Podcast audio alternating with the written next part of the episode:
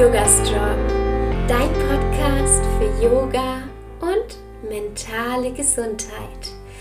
Hallo und herzlich willkommen.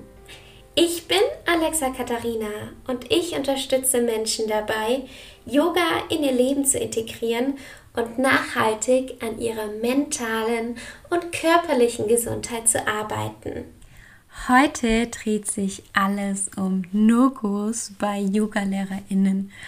Und darüber habe ich mir echt im Dezember letzten Jahres sehr viele Gedanken gemacht. Und da wird noch viel mehr zu kommen, weil ich da echt, da brodelt es in mir.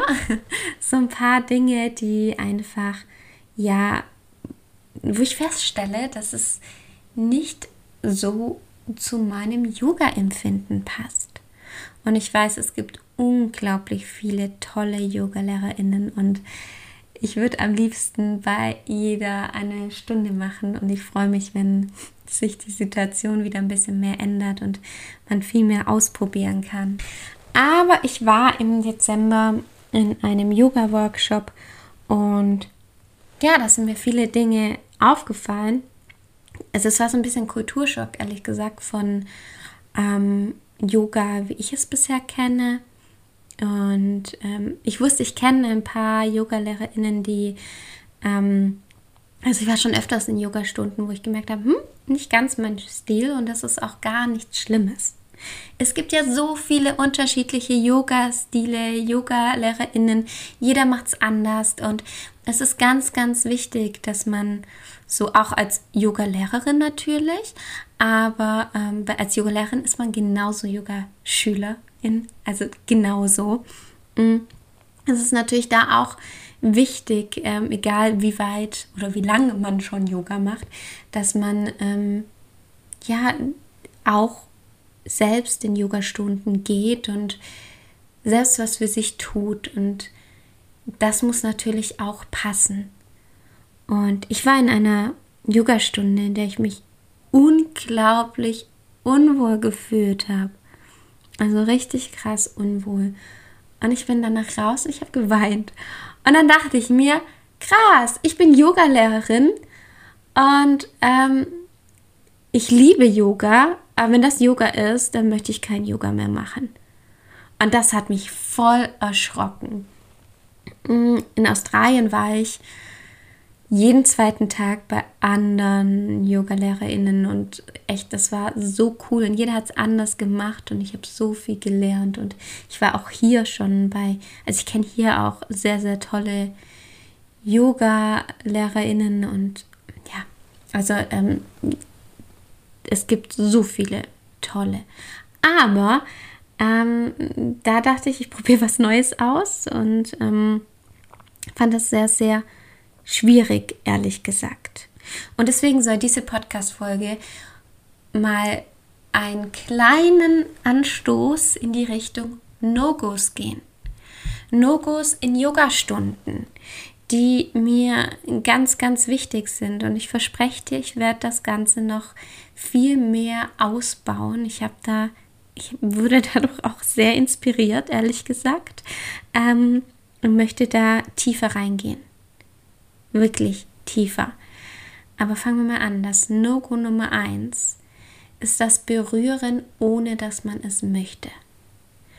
Und ich glaube, das ist auch ganz, ganz wichtig, dass es sein kann, dass ich am Anfang berührt werden möchte und am Ende nicht mehr.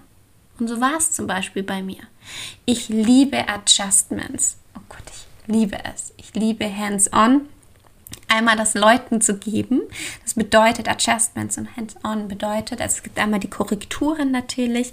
Die kann man natürlich verbal sagen. Zum Beispiel bitte ähm, schaut darauf, dass euer Rücken lang ist oder dass er gerade ist. Ja? Man kann ähm, aber auch zum Beispiel die Hand einfach dazu verwenden, um das zu zeigen. Es gibt ganz verschiedene Wege. Da will ich jetzt gar nicht so in die Tiefe gehen. Adjustments sind Hilfestellungen, um zum Beispiel tiefer in eine Asana zu kommen. Es gibt ja ganz unterschiedliche Gründe, warum Menschen nicht angefasst werden möchten. Und in meiner Yoga-Lehrer Ausbildung habe ich festgestellt, dass es auch verschiedene Bereiche gibt, an denen Menschen nicht angefasst werden möchten. Es kann ganz unterschiedliche Gründe haben. Ja, es kann Gründe haben, zum Beispiel, dass sie ähm, ein Traumata haben. Kann sein. Es kann sein, dass sie es einfach nicht mögen, dass sie sich unwohl fühlen. Und ähm, da muss man natürlich wirklich mal schauen, wie, wie macht man das als Yogalehrer ähm, oder Yogalehrerin.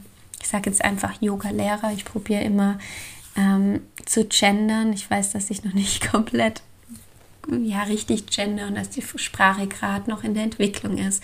Aber ich möchte nur, dass jetzt jeder weiß, dass sich jeder damit eben angesprochen fühlt. Und ich hoffe, das ist für euch in Ordnung. Und wenn ihr dazu Tipps habt, sehr, sehr gerne. Ja, ich finde, das darf auch ein Prozess einfach sein und bin da nicht so streng mit mir. ähm, auf jeden Fall ist es so, dass man den Schülern wirklich den Ausblick geben oder die, die Option geben muss, dass sie vielleicht auch nicht mehr angefasst werden möchten. Und für mich war das ganz, ganz schrecklich, als diese Yogalehrerin mich dann einfach noch mal angefasst hat. Das war, wollte ich nicht. Und da gibt es verschiedene Möglichkeiten, um das eben als Yogalehrer wirklich zu besprechen, beziehungsweise herauszufinden, ob das meine Schülerin, mein Schüler möchte. Gerade wenn es neue Menschen sind in meinem Kurs, ist es, oder wenn ich die Yogalehrerin noch nicht kenne und ich Schülerin bin, dann ist es natürlich auch ganz, ganz wichtig, dass ich mh, mm, weiß oder dass ich sicher sein kann. Wisst ihr, wie ich meine? Und wenn ich mich nicht mehr wohlfühle, dann, dann möchte ich das auch mitteilen können und möchte es nicht über mich hingehen, über, also hingehen lassen, über mich ergehen lassen, so jetzt habe ich es. Ich möchte es nicht über mich ergehen lassen, nur weil, keine Ahnung, die Yogalehrerin mich jetzt anfassen möchte oder denkt, sie kann das. Da musste ich echt feststellen, wie wichtig das eigentlich ist. Und auch ganz, ganz spannend, ich habe mich innerlich verschlossen. Direkt. Gar nicht. Ich war weder, äh, mein Körper hat nicht mehr so mitgemacht, wie ich wollte. Und ich habe, ja, kennt ihr das, wenn ihr innerlich einfach dicht macht? Ich bin, ich bin Stier und ich bin da wirklich, ähm, ich mache da dicht und ich bin da stur. Und das möchte ich dann auch einfach nicht. Und ich konnte das nicht mitteilen. Und das fand ich ganz spannend. Das war schon mal das erste No-Go, aber ihr seht, ich könnte da ewig darüber sprechen, deswegen muss ich da mehr rein. Dann Nummer zwei, ähm, wenn man die Gruppe noch nicht so gut kennt und dann die Personen einzeln mit Namen ansprechen, was sie falsch machen. Ich selbst orientiere mich immer sozusagen an der Person, die eben eine Übung, ähm, die etwas sozusagen, ich will nicht falsch sagen, macht, aber nicht so gesund macht. Ja, zum Beispiel im, Herabschauen, im herabschauenden Hund einen runden Rücken. Und dann sage ich allgemein, schaut bitte, dass der Rücken lang ist. Ja, dass er gerade ist. Und dadurch sage ich nicht, du, ähm, Jenny, dein Rücken ist rund, bitte hier, schau mal, dass der gerade ist. Ne, dann denkt die Jenny sich wahrscheinlich, okay, Alexa, ich habe was falsch gemacht, danke dir. Ähm, ja, ich hatte eine Yoga, ähm, eine ganz, ganz tolle Yoga-Klasse hier in Ulm. Da wäre das wahrscheinlich sogar gegangen. Ja, dass ich sage, hey, Miri, schau, dass du den Rücken schön gerade streckst, ja, weil ich aber mit denen eine ganz enge Beziehung hatte und ähm, oder habe. Und das ist was anderes, ja. Trotzdem möchte, möchte ich nicht, dass die Miri sich da schlecht fühlt, ja.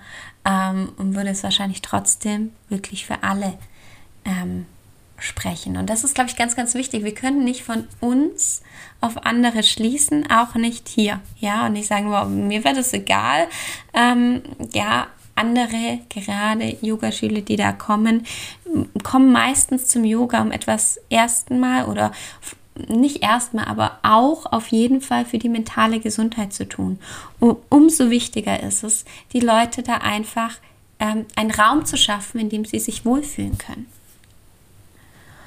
Und Nummer drei, ich habe noch ein drittes No-Go. Ich habe das alles nur angesch angeschnitten. Ich würde noch, ich werde auf jeden Fall da noch mehr ausholen, das verspreche ich euch, weil ich finde das Thema sehr, sehr spannend, auch was man da so von der Vergangenheit so einfach nachlesen kann, was, was da schon passiert ist.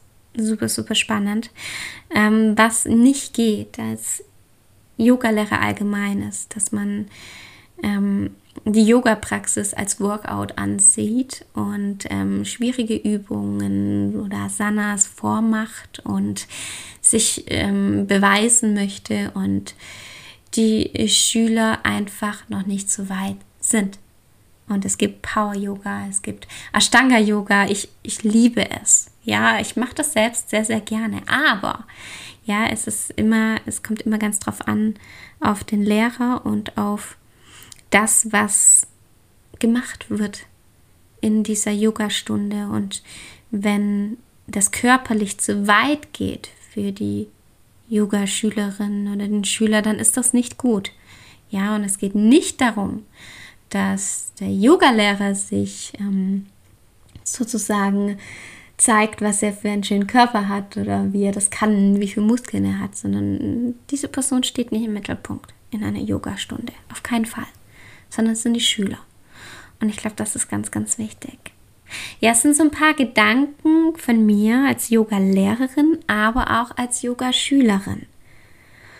Ich bin gespannt, was ihr sagt. Ich würde mich sehr über Austausch freuen. Ich werde das ganz, ganz sicher auch noch in, in meiner Facebook-Gruppe, wenn ihr möchtet, kommt gerne rein, diskutiert darüber. Ich finde das ganz, ganz spannend. Die werde ich die 2022 wieder ähm, etwas mehr Raum dort geben. Ja, das steht auch auf, meinem, auf meiner Wunschliste für 2022. Deswegen würde ich mich freuen, wenn du, wenn du da mit reinkommst und ja, und deine Gedanken teilst. Die nächste Podcast-Folge kommt schon nächsten Montag um 7 Uhr morgens wieder online. Bis dahin wünsche ich dir eine wunderschöne Woche. Bleib gesund bis bald und Namaste.